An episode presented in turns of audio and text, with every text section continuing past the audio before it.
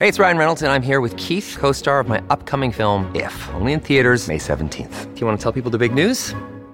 All right, I'll do it. Sign up now and you'll get unlimited for $15 a month in six months of Paramount Plus Essential Plan on us. Mintmobile.com slash switch. Upfront payment of $45 equivalent to $15 per month. Unlimited over 40 gigabytes per month. Face lower speeds. Videos at 480p. Active Mint customers by 531.24 get six months of Paramount Plus Essential Plan. Auto renews after six months. Offer ends May 31st, 2024. Separate Paramount Plus registration required. Terms and conditions apply if rated PG. Another day is here and you're ready for it. What to wear? Check. Breakfast, lunch, and dinner? Check. Planning for what's next and how to save for it? That's where Bank of America can help. For your financial to-dos, Bank of America has experts ready to help get you closer to your goals. Get started at one of our local financial centers or 24-7 in our mobile banking app. Find a location near you at bankofamerica.com slash talk to us. What would you like the power to do? Mobile banking requires downloading the app and is only available for select devices. Message and data rates may apply. Bank of America and a member FDIC. When you need mealtime inspiration, it's worth shopping Kroger, where you'll find over 30,000 mouth-watering choices that excite your inner foodie. And no matter what tasty choice you make, you'll enjoy our everyday low prices, plus extra ways to save, like digital coupons worth over $600 each week. You can also save up to $1 off per gallon at the pump with fuel points. More savings and more inspiring flavors make shopping Kroger worth it every time. Kroger, fresh for everyone. Fuel restrictions apply. Hola, esto es New Books Network en español. Saludos desde Mayagüez, Puerto Rico. Soy Jeffrey Hurley Jimera, profesor en el Departamento de Humanidades de la Universidad de Puerto Rico en Mayagüez. Este podcast, Nuevos Horizontes, habla de estudios culturales, arte, pensamiento, literatura, temas descoloniales con un eje caribeño, anclado aquí en Mayagüez. Es auspiciado por el Departamento de Humanidades y nuestro programa graduado en Estudios Culturales y Humanísticos, y también en parte por la Mellon Foundation. El asistente en el episodio de hoy es Ever Pérez. Hoy estamos entrevistando a Jason Weiss, profesor, músico, viajero y escritor.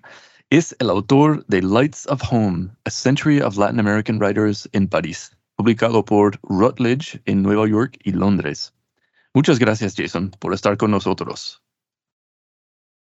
Gracias, Jeff, uh, por invitarme y uh, estoy contento de, de, estar acá contigo. Chévere, yo también. Eh, ¿Por qué tanta explosión literaria, para usar un juego de palabras con el boom? ¿Por qué pasó en París y no en Bogotá o Buenos Aires o Quito, DF o Madrid o Mayagüez o Los Ángeles? La capital de América Latina, como dijo Octavio Paz en un célebre ensayo, es París. Este libro de Jason abarca muchísimas cosas diferentes, eh, entrevistas, estudios académicos, también reflexiones personales. Estudia autores muy diversos, de Eduardo Mane, Silvia Barrón Superviel, Cortázar, García Márquez, Vargas Llosa, César Vallejo, Octavio Paz, Luisa Futuransky, Carlos Fuentes, entre muchísimos otros. Son los que estudia Jason por su propio peregrinaje a París. Yo quería, bueno, antes de comenzar las preguntas, que solo decir que este libro en mi vida personal ha sido muy importante. Ha sido muy uno de los libros que, he encontrado esta joya. Ah, y, es una cosa interesante porque no es un, texto, aunque tiene el carácter y el valor altísimo. Es un, no es un texto que muchísima gente conoce. Así que por eso me es grato realmente compartirlo con ustedes la latitud de contenido que, que tiene Jason y, y, también el detalle y la profundidad Ah, de, su, de, su, análisis y también su forma de organizar las palabras. aunque son a veces temas densos, los hace, los hace placenteros. Ah, y bueno, yo, bueno, en mi propia como encuentro con este libro fue en el año 2017, en el verano de 2017, y ese año tocó Huracán María a, Puerto Rico. Y cuando después de, la tormenta, como dos, o tres semanas después, mi familia logramos irnos de la, de la isla. Y no sabíamos si el aeropuerto estaba abierto o no, y había todo ese como confusión, ah, y no sabíamos si, así que solo íbamos con mochilas y me dije a mí mismo, tengo que llevar un libro conmigo y, un solo libro que podía llevar conmigo fue ese libro. Y yo decidí que ese, ese libro. Y ese libro me, me ayudó, me, me, ayudó como navegar esa situación y, escapar ah, de ella en cierta forma. Ah, así que te agradezco mucho, Jason, tanto por tu, tu trabajo, eh, pero también este, llegando a, realmente ser una parte muy linda de mi vida, este libro. So, bueno, si, si puedes, eh, bueno, contarnos un poco sobre tu, tu, biografía, tus intereses y tu preparación y las experiencias y cómo todo esto ha, ha cristalizado en este libro. Bueno, primero, gracias, Jeff. Creo que no sabía eso de, de haber escapado con, con mi libro. No, nunca había pensado en, en, en un tan valor de, del libro, pero uh, bueno, es, es que um, nunca me imaginaba uh, irme a París, uh, ni siquiera más de un año antes. y um, pero ya me había interesado en, en, cultura latinoamericana, política, literatura, música, etcétera, de América Latina desde la edad de, no sé, 15 años, digamos. Y uh, desde que, que uh, me, me, enamoré de París, estando allá, eso, bueno, poco a poco me daba cuenta que había una historia latinoamericana allá. Y, um, pero no, durante la, década que, que, vivía allá, no, no, uh, no entraba mucho en eso. Um, uh, conocía, bueno, uh, sobre todo um, me hice amigos con Luisa Futuransky desde que llegó allá, ella, y un año después de mí. Uh, y e, es, uh, es mayor que, que, yo, pero um, por uh, un amigo en España conocía su, su nombre. pero poco a poco me, me iba conociendo latinoamericanos un, un poquito por todas, todos lados. y cuando llegaba había, había unos nombres que me interesaba conocer uh, dentro de ellos uh, Cortázar. Pero, y, por eso, um, desde que estaba en París, uh, yo pensaba que, bueno, algún escritor o músico, o no sé, no, no podría interesarse en conocer un joven escritor simplemente así.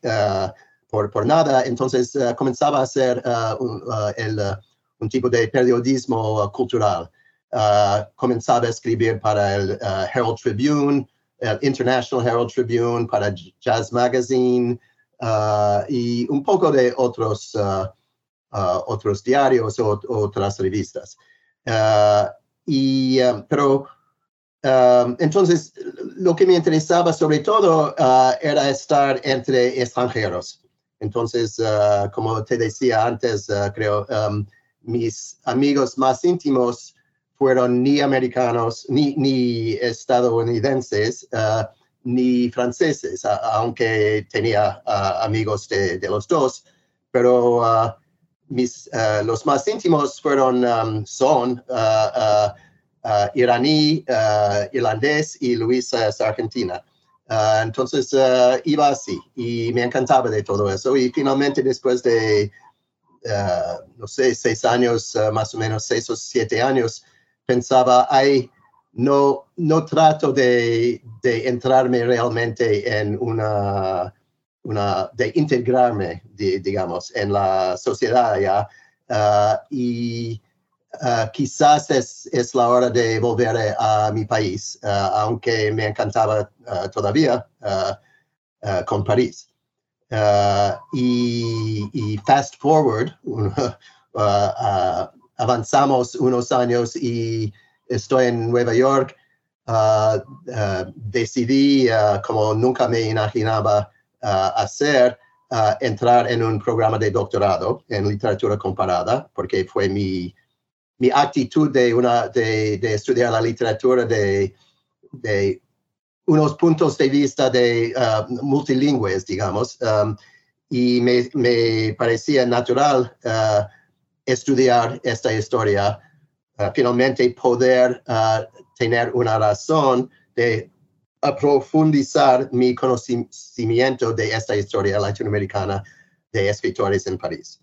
Así que allá fue, uh, fui entrando en la universidad, en NYU, con ese tema en, en marcha. Súper, súper. Y, y, este libro, o sea, realmente a mí me abrió los ojos muchísimo a, a cómo París existía como, un, no, sé, no sé si una fuente de creatividad o, al menos de experiencia para, para ese como diversidad de, de escritores de América Latina. Uh, y logras, pues, realmente señalar cómo París, eh, y bueno, realmente llenar un vacío en lo que es la, la como la historia literaria eh, de, de, este como canon del siglo XX. Y, y esa comprensión, esa apreciación por cómo esta experiencia en el extranjero, esa experiencia en París específicamente, y, y cómo París pues existió como eh, bueno, una experiencia compartida entre muchos. Y el libro es, es muy valioso por, por, esa discusión de ese tema y ampliando en cómo el exilio y el vaivén y el regreso y el retorno uh, y cómo esto también lidiar con el nuevo idioma y, y hasta navegarse uh, es, ha sido realmente una cosa inspirante y además interesante. O sea, es un tanto como un, o sea, no, no es tan frecuente que uno encuentra un, un libro de eh, realmente crítica literaria, pero también como, como literatura de viajes, en cierta forma. a mí me, me, ha gustado mucho. Uh, y, y, puedes hablarnos un poco sobre la investigación, bueno, que, que has, has, dicho que, que, habías publicado una que otra parte en, en, en periodismo, uh, y, y, había otros, eh, o sea, ¿cómo, cómo iba pues sembrando y, y creciendo el argumento como tal? Bueno, eh, y, sí, y, ya habías, uh, cuando en, en nuestros cambios escritos um, uh, y, quizás es por el lado de, um, de la academia, um, este, este, este, esta palabra de, de argumento es, que uh, creo que para unos profesores, cuando uh, hacía mis uh, estudios, uh, el, el, problema para ellos es que, o sea, que no tenía argumento o, o mejor decir que um, uh, no, no lo hacía de punto de vista uh, teórico, que no me interesaba para nada, sobre todo para tratar tantos escritores. Y, uh, creo que desde el principio lo, lo veía, aunque como proyecto, proyecto um, académico, lo veía como ya como un libro que, que me decía uh, al momento de entrar en estos estudios graduados para doctorado que si solamente con, uh, uh, salgo con un libro estoy satisfecho, lo, lo que pasó. y en querer profundizarme en todo eso, quería saberlo lo más posible. entonces, por eso trataba más bien como una historia literaria. Y sin uh, una línea fija a, par a partir de, um, el hecho de estar uh, uh, como cada uno maneja su, su, propio problema, su propio, no sé, sus propias cuestiones de, o sea, identidad o de cómo, cómo vivir, cómo sobrevivir, etc. y um, viniendo uh, ya desde una un práctica de, de, periodismo, lo que no, lo que no tomo mucho en serio uh, el periodismo uh, mismo fue más bien una manera de, de, visitar ciertos temas, cierta gente y presentarlo a un público más general en lugar de, de en un, un rincón académico, ¿no? Uh, y um, por eso desde el principio, bueno, um, nunca había hecho mi maestría, entonces lo, lo hacía sobre la parte um, más antigua, uh, es decir, de, de um, a, a, partir de la llegada de Rubén Darío hasta, hasta la Segunda Guerra. Y escribí como, no sé, unos, uh, unas 120 uh, páginas, creo, lo que uh, corté para el libro, pero um, todo eso en um, concentrándome en, creo, 10 escritores, quizás, uh, Darío, Vallejo, Victorio Campo, no, no, sé, o quizás, no me acuerdo si Victorio Campo está allá, pero Ricardo Guiraldes, Alfonso Reyes, otros también. y y, pero cuando llegaba a, la parte um, más, más reciente, digamos, aunque después de la guerra, uh, uh, ya entraba en lo que hacía antes un poco, de, es decir, entrevistas con, con escritores vivos. Uh, entonces trataba como, como mis investigaciones de, de, um, de valorizar, digamos, este lado de investigación, lo que es uh, lo que se considera bastante veces como no importante para uh, bastante académicos, es decir, la, la, parte vivida, realmente vivida, uh, hablar de las vidas de, de los escritores y, y lo que circundea a, a, cada uno, sus, sus problemas de prácticas y todo eso. Uh, entonces me interesaba uh, a mí porque uh, no quería concentrarme como lo, lo, lo normal en un, un, tesis académico, es decir, concentrarme en un libro y, y tomar un, un, punto de vista más bien abstracto, teórico o no, pero seguir una línea fuera de, de los libros y la, las vidas. Entonces, por eso me interesaba sobre todo en el enfrentamiento entre cada escritor y su ámbito uh, vivido y cultural y, uh, no sé qué, uh, todo, todo, eso. Y todo eso, claro, entra en, en, cada libro en una manera bastante, bastante veces indirecta, pero, pero sabemos que nada escapa a la práctica literaria. Mm Súper. Sí, yo, yo concuerdo. O sea, yo, bueno, al menos opino que, que el formato que, que, has utilizado a mí es una fortaleza del libro porque es, hay mucha variedad, o sea, hay muchos diferentes temas de muchas diferentes experiencias y el hilo en común siendo París o, el exilio, el desplazamiento. Y, y, puedes hablarnos un poco de, de, de eso, de, de, la ciudad de París, de cómo era en ese momento. Y me, me acuerdo escuchando una entrevista con Vargas Llosa una vez diciendo que en París es donde, bueno, dos cosas se dijo que son bien lindos, que, que París era un mito, pero la realidad no abolió el mito. Y, también dijo que, y yo creo que García Márquez dijo algo parecido también, de que, que, en París se dio cuenta que, que, América Latina era una comunidad cultural a la que él pertenecía. Ah, y, y puede hablarnos un, poco, puedes hablarnos un poco sobre esas experiencias que tuvieron y tú crees que eran compartidos en cierta forma. Uh, sí, es, decir que no sé, uh, pienso por ejemplo en, mi amiga Luisa que uh, había vivido en muchos otros lugares en el mundo y venía de Beijing cuando llegó a París. Había vivido en los años 70 en Japón y, y China, sobre todo. Y entonces, para ir a otro lugar, eh, es decir, uh, parecía ella, creo, uh, inevitable.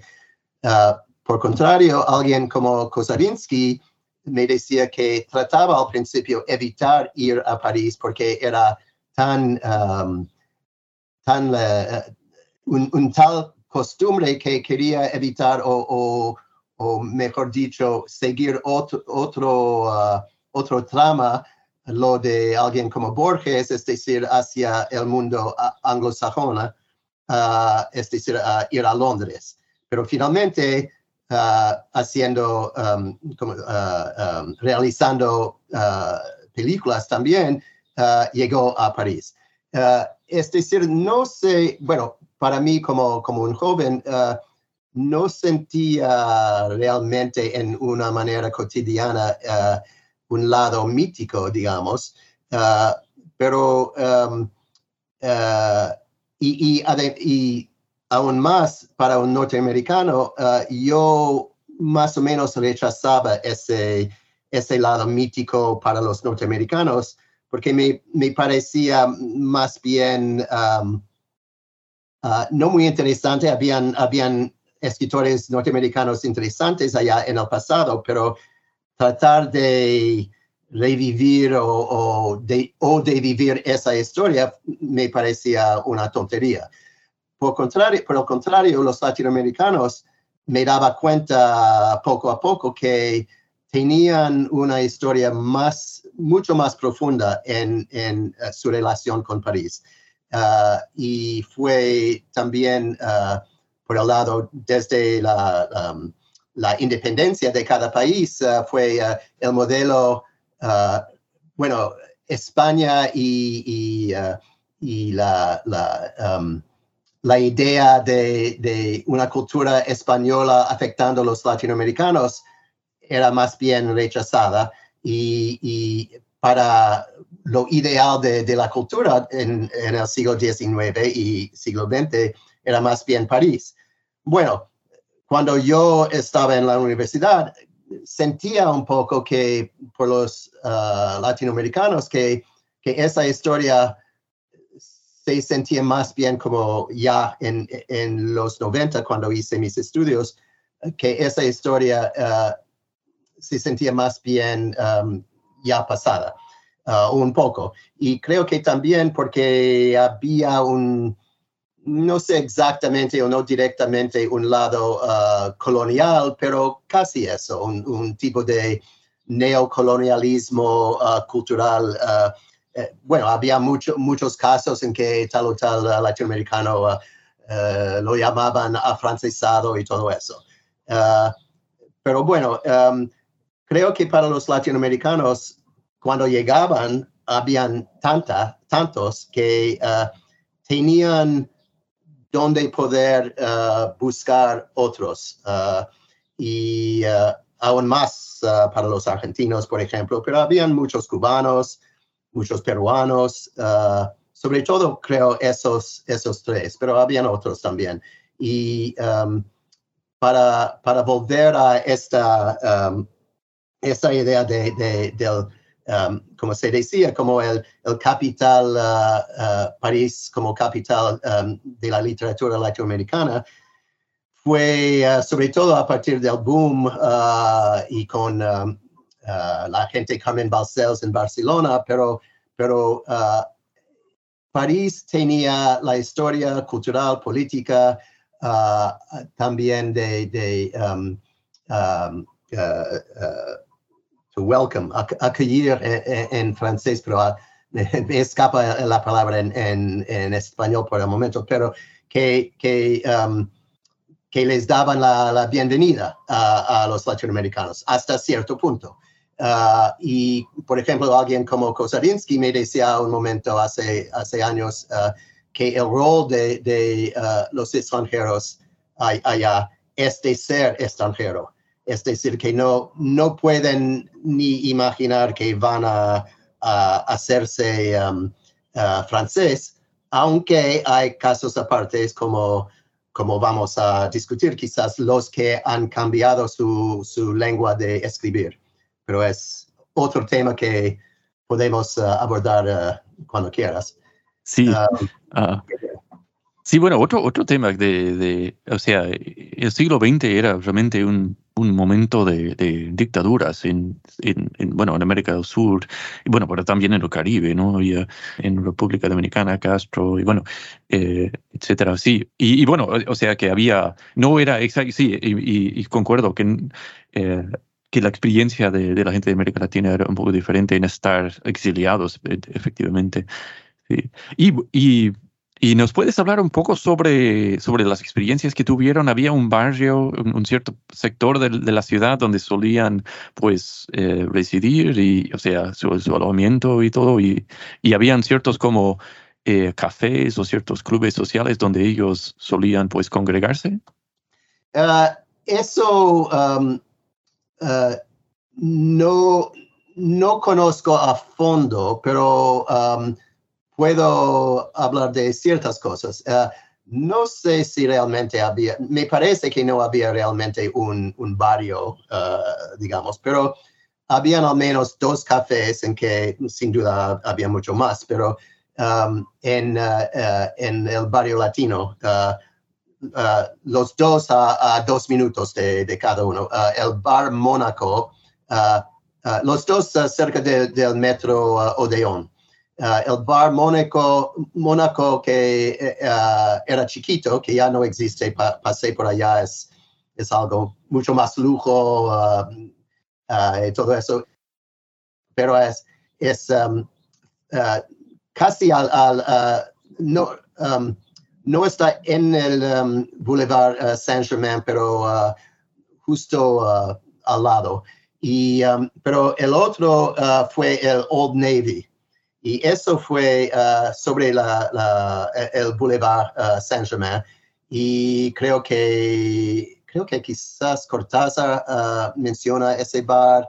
Y me parece que había visto mencionado en otros, uh, uh, en algo de otros escritores del bar uh, Old Navy.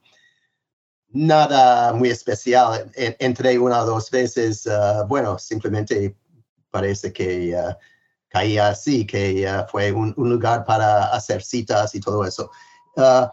pero había um, otro, otras fuentes, digamos, o sea, en ciertos casos uh, había una conexión uh, académica universitaria o bien uh, más de eso en um, Agence France Presse.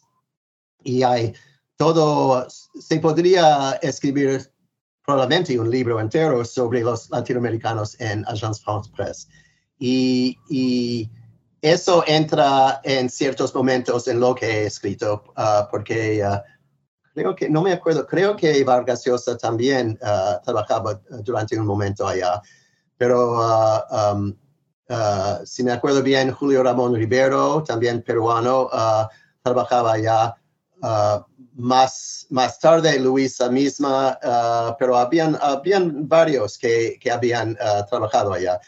otro que conocí, mm, creo que quizás no hablo de él en mi libro, no tenía lugar, pero le entrevisté, uh, es un colombiano, um, Julio Olaciregui, uh, que trabajaba bastante años en Agence France Presse, porque es, eh, hay un, uh, una parte de, um, de, para el mundo hispanohablante en que todos los latinoamericanos trabajaban. entonces fue un, no, más tarde no era fácil entrar allá, pero había una una historia, al menos. Um, aparte de eso, habían, um, bueno, no, sé desde cuándo, pero en París hay, um, centros culturales. por ejemplo, fui varias veces al Centro Cultural de México. Uh, no me acuerdo cuántos países latinoamericanos tienen, creo que no muchos, uh, pero eso fue bastante bien, bien hecho. También hay en el Boulevard Saint-Germain, uh, más, uh, más arriba, en un lugar, um, una anciana, no sé, mansión o, algo así, lo que se llama el, la Maison d'Amérique Latine. bastante lujoso y, um, y en el otoño cuando, cuando estuve vi un, una exposición de, de, fotos de Giselle Freund de sus viajes en América Latina en los años 40. Ah, sobre todo. Muy fascinante eso. Pero ah, entonces me parece que habían otros lugares también, pero eso da una idea de un, tipo de casi un red de conexiones. Ah, sí, sí, yo creo que Vargas Llosa trabajó un tiempo en, en la, France Press y, había, tenía un, un programa de la literatura en debate y, mm. en que había como entrevistado a Jorge Eduardo, bueno, entre otros. Sí, y, y, puedes hablarnos un poco sobre, me parece que, que la relación entre, entre Barcelona y, París, siendo los dos como capitales, como externos de, de América Latina, donde eran como lugares de, de, digamos, de generación literaria. Y, y, algunos, algunos autores, concretamente eh, García Márquez y también eh, Vargas Llosa, bueno, que, que, iban, o sea, iban y venían Y, puedes hablarnos un poco, o sea, una comparación de, de, por qué no habría más gente, por ejemplo, yendo a, Barcelona y, cuál fue la atracción para, para ellos, o sea, terminar en París. Uh, bueno, no, no sé exactamente, pero um, con Barcelona había ya uh, el, uh, el, lado positivo que no era um, parte de la, um, de la España castellana, ¿no?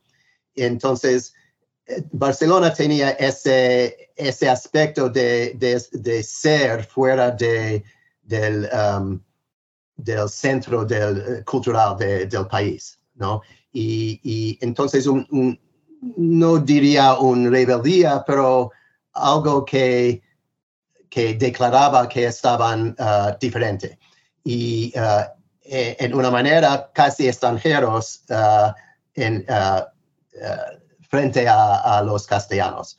Um, y además, uh, los grandes editores uh, estaban allá, uh, las editoriales, sobre todo Cesparal.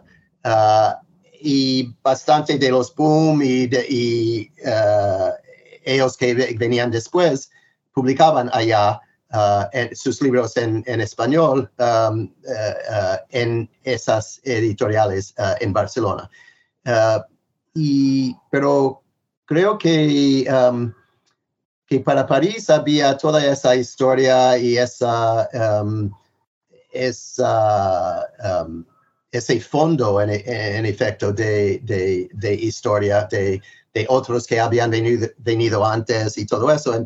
Y, y, con España, bueno, solo era a partir de uh, cuando murió uh, Franco en, uh, no sé, fue eh, en 77 o 75, no me acuerdo. Pero de todas maneras, ah, España crecía de nuevo en su, en su ámbito, en su, en su ah, propia propio piel, eh, eh, digamos, ah, a partir de ese momento. Pero los latinoamericanos, la, la, gran parte venían antes de eso. Entonces, París por razón de, de, la política más abierta uh, uh, y sobre todo contra, uh, contra la, frente a la política de los países latinoamericanos. Y, um, pero creo que Barcelona podía ser un tipo de, de, um, de fuente en el mundo um, hispanohablante, digamos, uh, siendo a la vez algo aparte, ¿no? Uh, por su, su, realidad catalana. Uh, sí, no, sé, no, sé, si contesto realmente, pero un poquito. Sí, no, no había pensado en eso y me parece muy interesante la, la, idea de, del catalanismo siendo pues una atracción para esos escritores. Y sí, no, no, lo dudo, en verdad. O sea, imaginar a, por ejemplo, García Márquez en, y él como navegando el, eh, bueno, la nueva lengua y también, bueno, y, esto tendría que ser, o sea, una lengua culta, porque sea escondida realmente. Y bueno, una de, la, una de las grandes novelas de, García Márquez, siendo el, otoño del patriarca, fue sembrado en, en Barcelona. Sí, sí y, y bueno, la lengua, el rol de lengua y comunidad y identidad es un, tiene una parte muy importante en, en tu libro.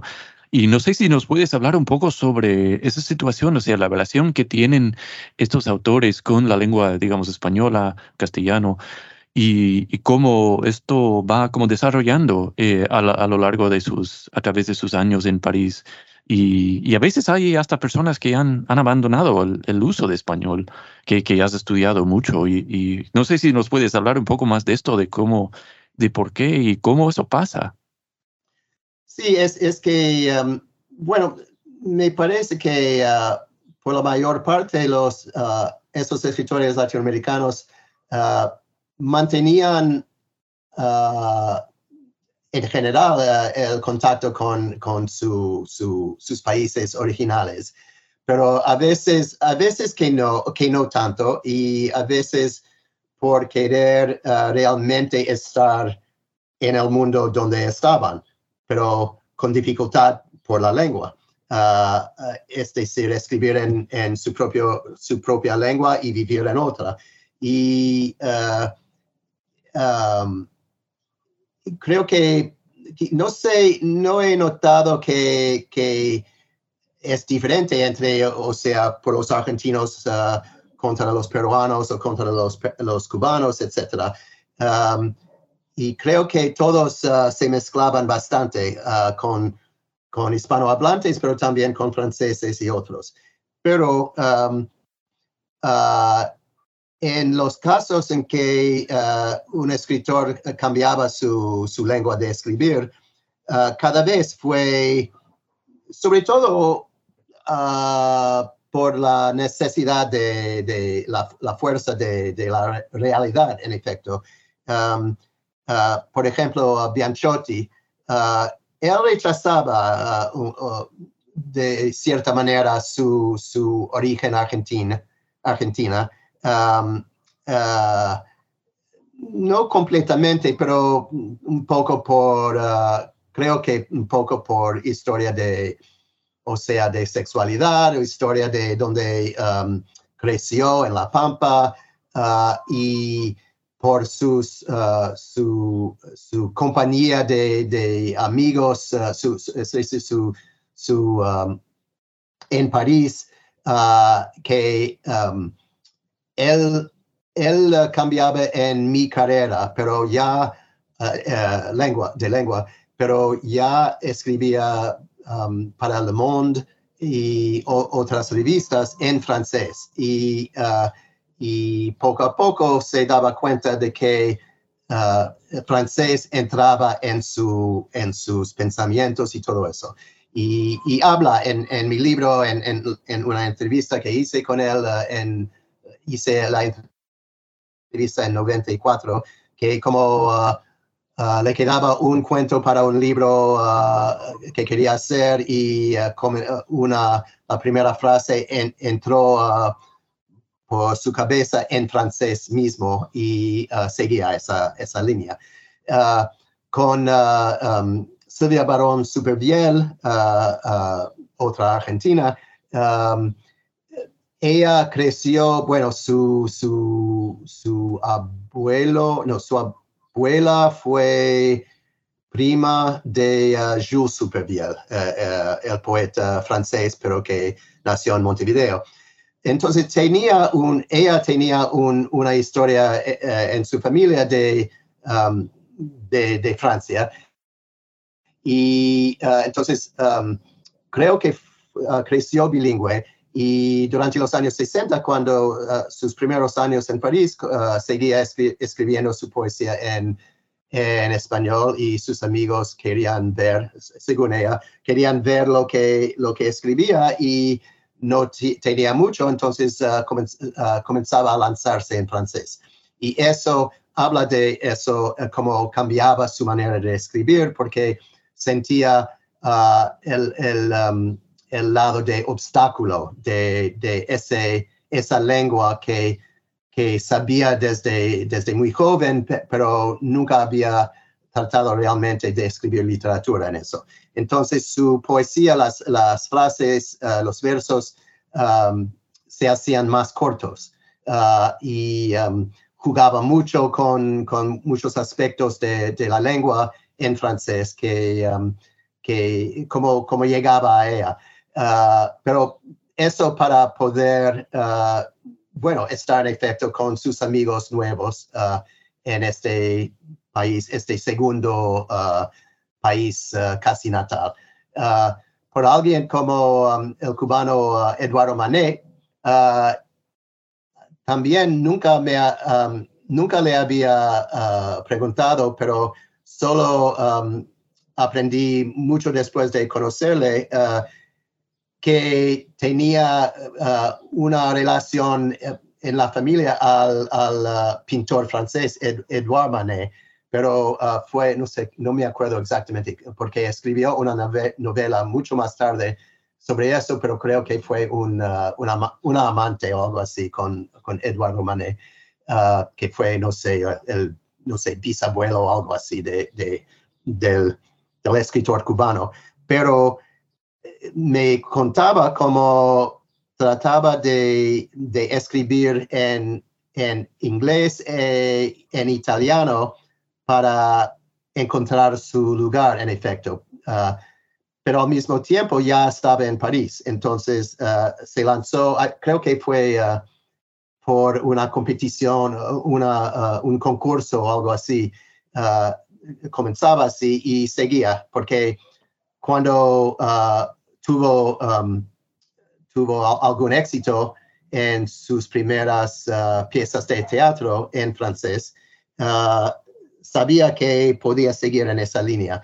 Y para él eh, fue uh, un, una obra de teatro, um, Las Monjas, creo que se llama, de acuerdo, um, que tiene lugar en, Cuba y um, que estaba inspirado por una, una una noticia que había leído en el diario, pero uh, uh, fue el gran director de teatro, uh, Roger Blanc, que, que, lo hizo en París. Y Roger Blanc fue el director de Beckett y de Jean Genet. Eh, había trabajado con muchos otros muy interesantes. Entonces ya tener un, una obra de teatro dirigido por Roger Blanc era ya, ya algo. Entonces, um, pero él creo que no había nada de francés antes y, uh, simplemente lo, lo, aprendió. Yo creo que eso es uno de los grandes logros de tu libro y de tu proyecto, de llamar atención a, esto, a cómo Posee París es, en este caso, es un sitio para, para deshacerse de fronteras y, en este caso como lingüísticas. Uh, y quería, de hecho, señalar algunas frases tuyas del libro que, que lo, lo describen muy bien, ¿no? Y dice Jason, uh, the writer's relation to a community is never simple.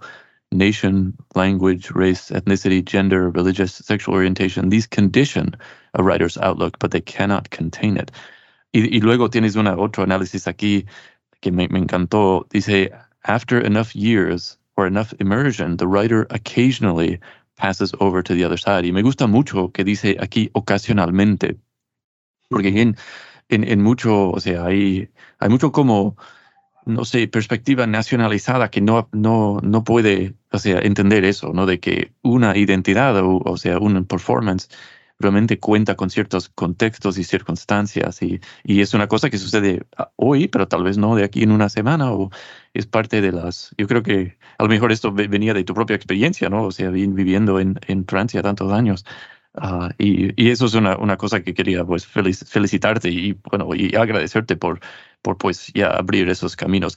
Y, y es, bueno, hay, hay, esos casos en inglés, por ejemplo, de, de Joseph Conrad y entre, entre otros que, que han abandonado para, para cambiar y, y publicar en otra lengua. So, y, y, bueno, también nos puedes hablar un poco sobre cómo lo ves hoy, o sea, cómo París ha cambiado en relación a América Latina y la literatura de América Latina en los últimos años, porque tu estudio obviamente concluye, tiene bueno, hasta los 80 aproximadamente. Pero ¿puedes hablarnos un poco sobre cómo ha desarrollado en los últimos años? Sí, uh, es que, bueno, uh, no conozco muy bien uh, el terreno allá ahora, pero he notado que, por ejemplo, me parece que hay tantos latinoamericanos o, sobre, o probablemente aún más de latinoamericanos en París que, que nunca.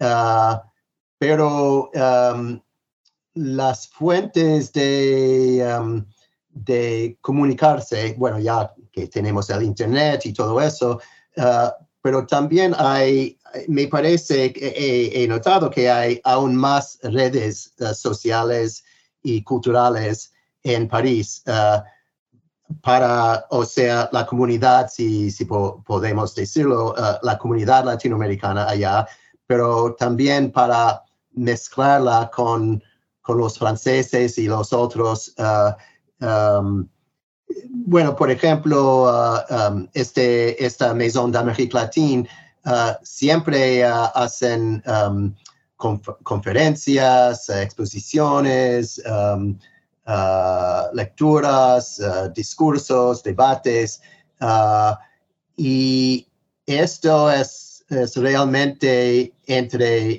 el mundo hispanohablante y también um, brasileño, y, y los franceses. Y conocía, bueno, conocía um, la mujer que dirige o más o menos dirige la Maison d'Amérique Latine y trataba de, yo trataba de hacer, de poder hacer algo con este libro allá, pero finalmente el problema fue que mi, mi libro Uh, es en inglés y bueno, no entra en, entre uh, español y francés, no, no hay entrada para mi libro, en efecto.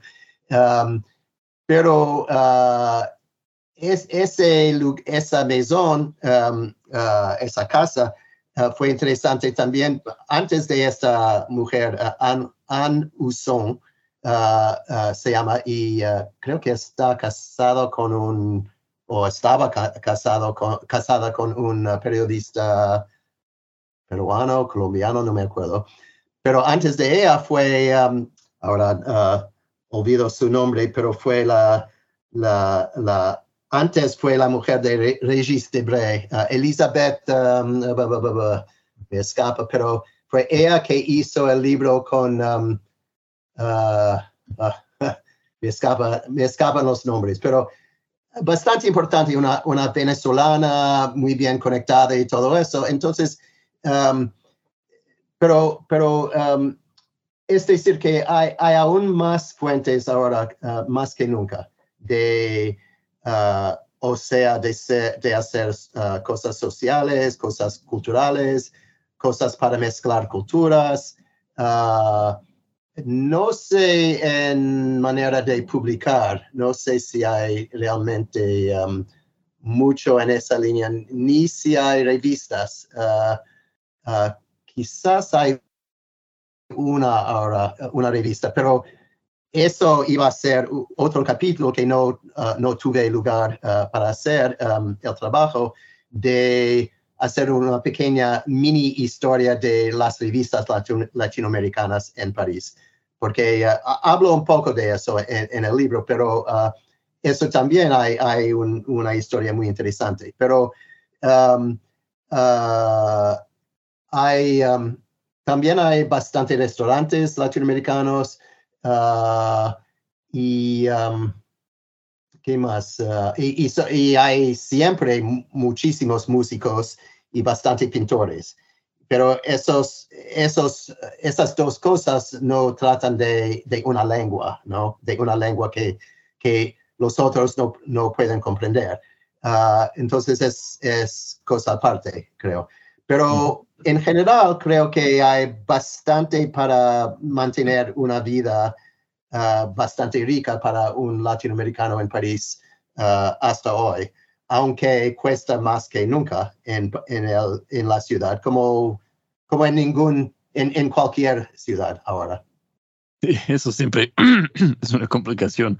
Sí, y además, o sea, ahora eh, el hecho de que se puede, o sea, hay mucho más vuelo y, y a, a, lo mejor el, el, gasto del viaje sería menor. O sea, aquí yo creo, yo, o sea, cuando yo imagino cómo habrá sido para para alguien como, como Futuransky o, o Vargas Llosa o otro. O sea, uno se va y se va. O sea, uno se va a quedarse ahí meses, sino años. Vuelta ahora es, es más como lograble o factible ir, y, ir y venir. Y eso sí, o sea, como, lo, lo, lo, has mencionado, la situación de la digitalización de la realidad, que se pueden mantener esos vínculos. Y, y bueno, y sí, el costo también es... Y bueno, de hecho, hay una cosa que, que quería señalar antes que me, me interesó mucho. Sí. Uh, que una parte de tu argumento de lo que aporta París, uh, digamos, son perspectivas que no son nacionalistas o nacionales y, y quería eh, señalar en que, que ahí, cuando estás hablando del libro de, de Brice en Chinique, que, que es ser peruano en, en, su libro es una situación de confusión y, y, y, y crea malentendidos. Y, como tú bien analizas, que, que su protagonista eh, finds it impossible to settle back in Peru and, and returns alone to Paris. Uh, y, luego haces este, analiza whether or not a group identity holds sway, o sea, si sí o, o no la identidad, digamos, nacional en este caso, como si esto sigue siendo, digamos, el timón para la persona y cómo París hace, hace posible, pues, repensar estos moldes en que externos realmente que nosotros eh, que, siempre como nos colocan dentro de estos. Ha sido muy interesante. Y de hecho quería solo compartir también cuando hemos hecho un, pequeño estudio de esto en mi clase y, y uno de, de, mis estudiantes eh, dijo que, que tú eras una persona futurista. y en eso yo estoy, yo concuerdo. Ah, sí. sí, bueno, bueno ah, sigue. Ah, y, bueno, ¿cómo es que este libro se relaciona con tu, lo que has hecho desde su publicación, o sea, en, tus proyectos y tus, tus trabajos actuales? Bueno, es, es que um, una cosa que, que sentía y, y, que ya había visto y, sigo viendo por todos lados uh, cada vez más, me parece, es decir, uh, el hecho de, de partir de irse de un lugar, de un lugar que es, que es uh, suyo, y um, vivir durante bastante tiempo en otro lugar que, bueno, uno lo hace uh, suyo hasta cierto punto, pero es decir que nunca, nunca podemos volver atrás, nunca podemos sentirnos completamente en nuestro lugar en cualquier uh, sitio. ¿no? Eh, eh, siempre estamos, um, sentimos un poco en más de un lugar, uh, entre los lugares, en efecto, quizás. Y, para mí, um, bueno, primero, mis nueve años en París, o París mismo, creo que cualquier libro, eh, sí, creo que todos los, libros, no, no, he, no he hecho muchísimos libros, pero, pero creo que todos los libros que he hecho hay una parte que toca a París en una manera u otra. Y, ah, o sea, porque uh, hay y había mucha gente que interesante que, que pasaba por allá, o, o, sea, en literatura o música, mis dos uh, Uh, ámbitos preferidos. y, um, pero también, um, no sé, para mí es, es decir, siempre, siempre tenía tendencia a rechazar un poco lo que me ha dado, o sea, la universidad o algún, alguna fuente Uh, norteamericana uh, diciendo que esto es la literatura y no, no la otra cosa. Uh, es decir, que no, nunca he sentido que podría confiarme en cualquier, cualquier receta de lo que es la literatura. Y eso, um, yendo allá, viviendo allá, podía sentir que hay mucho más maneras de, ver, de considerar, de pensar la literatura que lo que yo había visto o aprendido antes de, irme. Ah, ahora, bueno, después de tantos años, puedo apreciar que, que ya siempre ha, existido en los Estados Unidos muchas maneras de, ver la literatura, pero um, siempre, siempre había, menos ahora, un tipo de centro de gravedad, ah, sobre todo en Nueva York. Pero aún en eso, no, ninguna, ningún retrato de la situación es, um, es, uh, es um, definida o, uh, cerrada. Es, decir, que cada vez que, que vamos uh, leyendo o pensando literatura, uh, nos damos cuenta que, que hay otras cosas también, que siempre hay, hay caminos que se abren, que, no, no que no considerábamos antes. Y es una parte de la vida, creo, pero también el hecho de, de haber ido para mí hasta París y donde para mí siempre sentía que no tenía, en cierta manera, no tenía que viajar a ninguna parte porque todo el mundo pasaba o, o tenía una presencia en París. fue un, quizás una un actitud un poco naif, pero también había una realidad en, en, eso también. Y este tipo de libro, o sea, tiene para mí yo siento mucho de como tu personalidad y tu, propia autobiografía en el libro, aunque estás hablando de otros, porque se sabe de que una persona ha vivido eso, o sea, y que tú puedes como vincular tu análisis a, lo que los otros están expresando por sus palabras. Una cosa realmente, realmente linda. Y, como yo, bueno, y otra cosa que, bueno, si yo puedo sugerir que hagas otros textos, aunque faltarían 10 años en otro sitio para hacerlos, es, se puede hacer como un segundo tomo, un tercer tomo, ¿no? La literatura latinoamericana en Londres, en Barcelona, en Nueva York. Sí, sí y, este libro realmente es fantástico. A mí, a mí es una cosa que realmente me, me agrada pues, o sea, llevarlo conmigo porque es ameno, es, es, es uno siente bien leyéndolo y además no deja de ser interesante, ¿no? Y además el hecho de que, bueno, como dices, como una de las críticas del libro siendo de que esto no es suficiente para hacer X, Y o Z, pero para mí eso es una ventaja porque logras en, en como sample tanto, tanto material diferente, logras como ya expresar o, capturar de que eso es algo que, que, es, ha impactado a muchísimas comunidades diferentes en América Latina. No es solo, digamos, mexicanos o, o, venezolanos, o una cosa realmente admirable. Ah, y bueno, pues, eh, ¿hay alguna, si, si fueras, ah, ya que tienes la, la, vista desde, desde hoy, si hay, bueno, tengo dos, dos preguntas de esto, que ¿hay alguna, alguna sección del libro que, que a ti te agrada mucho leyéndolo hoy?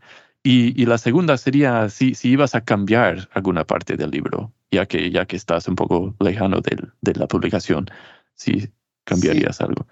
Sí, es, es, sí, por eso es difícil uh, uh, decir lo que cambiaría. Um, uh, como decía, quería hacer otro capítulo sobre las revistas, pero es, es para hacer el libro, un libro aún más largo.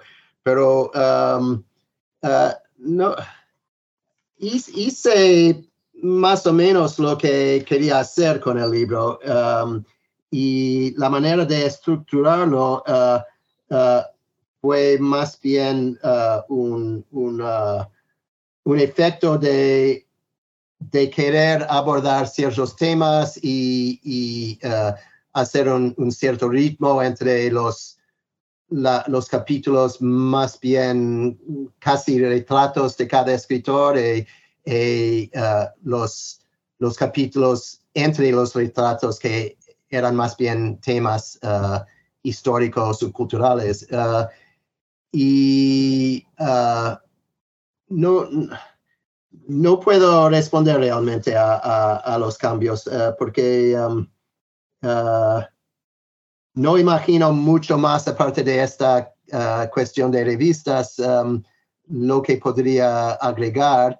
Uh, quizás podría uh, pensarlo de manera un poco más, no diría teórica, pero um, más algo que sintetiza algo un poquito más, pero no, no, realmente no, no veo uh, a dónde ir con, con todo eso. Eh, eh, así que um, creo que, que no, no, tengo realmente respuesta para, para uh, agregar. Um, pero lo, lo, que siempre me impresionaba con, con, el libro, con el hecho de, de, la historia, la realidad y todo eso, uh, y siendo norteamericano, un, un tema que que tú has, eh, has escrito bastante, uh, has uh, tratado, es decir, um, el hecho de, de vivir, de, de pensar, uh, de aprender en más de un idioma, cosa que los puertorriqueños conocen a fondo. y, pero para mí, como, bueno, nieto de inmigrantes, um, de haber uh, crecido en, uh, uh, en un, un, una lengua sola, el hecho de haber aprendido otra lengua y finalmente dos otras lenguas, para mí siempre me parecía algo fantástico, como, como podría disfrutar de mucho más del mundo. ah, ah, por es, eso, por, por, eso, por ese simple hecho de, de haber aprendido y de haber tratado de realmente ponerme en, otro mundo um, hablado. Uh, y eso uh, instintivamente uh, podía seguir a fondo o más o menos en París. Aunque mis, mis, mis dos amigos iraní y irlandés, bueno, hablábamos en, en inglés. Uh, con Luisa hablábamos en, en los tres idiomas, uh, español, francés y inglés, depende. Uh, pero eso me, me hacía sentirme mucho más parte de, de, del mundo más amplio. Y, y bueno, es, Fantástico. Es otra cosa, pero, pero es algo que, que me reúne con mucho más, mucho más cosas y en que puedo apreciar un poquito lo que tú haces, uh, donde enseñas uh, y todo eso. Sí, sí, gracias. Sí, yo, bueno, si yo puedo decir algo que yo quisiera leer de, de este libro adicional, que sea un, un, capítulo sobre, sobre tus experiencias escribiéndolo y viviéndolo, eso me parece una... O sea, y, y además, dentro de un, un el contexto de, del texto académico y todo, es difícil hacer esto, así que sí que te invito a hacer otro tomo, sí, sea, otro... autobiográfico. Es, es, que, es que el, el lado autobiográfico he descubierto en otros libros, libros que, que, he hecho en los últimos años, que, que todavía busco uh, editoriales, pero es que seguí, uh, siguiendo ciertos temas, uh, he descubierto que hay muchas partes autobiográficas que podrían entrar en el tema uh, en lugar de escribir un libro específicamente uh, autobiografía. Uh, es decir, que podría aplicar ese lado, como he hecho, como, como dices, he hecho de ciertas maneras en, aún en este libro sobre los latinoamericanos, es decir, tomar la experiencia vivida de yo mismo y, y ver a dónde llega y a dónde uh, uh, se compara o, um, o, aprendo cómo se compara con, con otros, otras experiencias.